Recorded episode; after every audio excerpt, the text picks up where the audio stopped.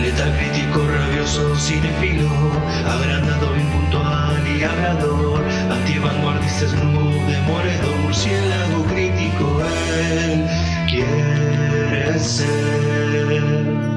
Buenos días, buenas tardes, buenas noches, bueno, lo que sea que estén teniendo, bienvenidos a otro podcast de la Murciélago. El día de hoy hablemos de el especial de Marvel de 2022, escrito y dirigido por James Gunn. Hablo por supuesto de The Guardians of the Galaxy Holiday Special o Guardianes de la Galaxia Especial de las Fiestas.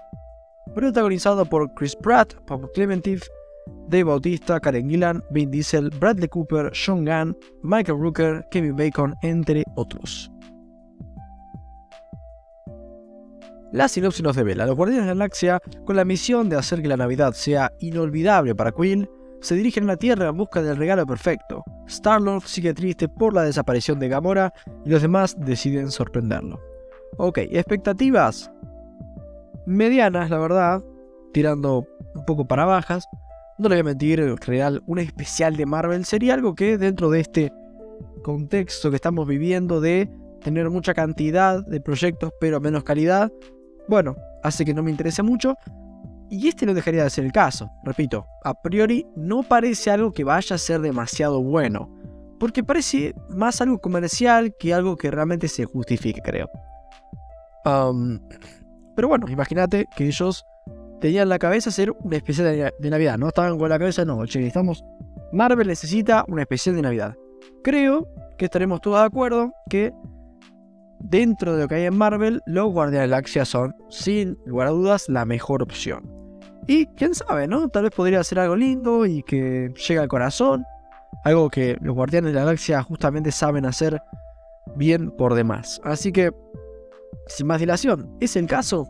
¿Este especial navideño de los Guardianes de la Galaxia es algo inservible o realmente una crepitante fogata en la que calentar un poco el corazón? ¿Es recomendable? Vamos a averiguarlo. Ok, siento que este especial se mueve en tres campos distintos únicamente, ¿no? Tres campos. A veces quiere ser comédico, a veces quiere ser algo dramático y a veces quiere ser algo agradable y navideño. Y sí, a priori son tres buenas columnas sobre las que apoyar un especial navideño, ¿no? Yo siento que, bueno, no es nada, eh, nada demasiado original, pero tampoco nada demasiado discordante pero yo siento que lo único que realmente le funciona es el tema o esta columna más agradable y navideña. Los momentos lindos, así de, bueno, de familia, de, bueno, de estamos pasándola bien, eh, eso es lo único que funciona, ¿no? Para que nos entendamos. Hay lindas escenas, sobre todo cuando el especial propone no hacerte reír, sino mostrarte cosas buenas, una de buena onda. Ahí funciona. Y es que pasando lo negativo, debo repetir, las otras dos columnas no funcionan realmente, ¿no? Cuando quiere ser más dramático parece muy acartonado, realmente muy insulso. Raro teniendo en cuenta que lo escribe James Gunn. Y cuando quiere ser gracioso tiene un problema y es que es un especial protagonizado por Drax y Mantis, que no es que me caigan mal, Drax en la primera película de la Galaxia fue mi favorito y Mantis me parece está ok. Pero siendo ambos actualmente dos perdón la expresión, pero dos deficientes mentales como lo son, por ahí no causa demasiada gracia. Es como, macho, si esto tiene que salvar la galaxia, estamos hasta la mano, ¿no?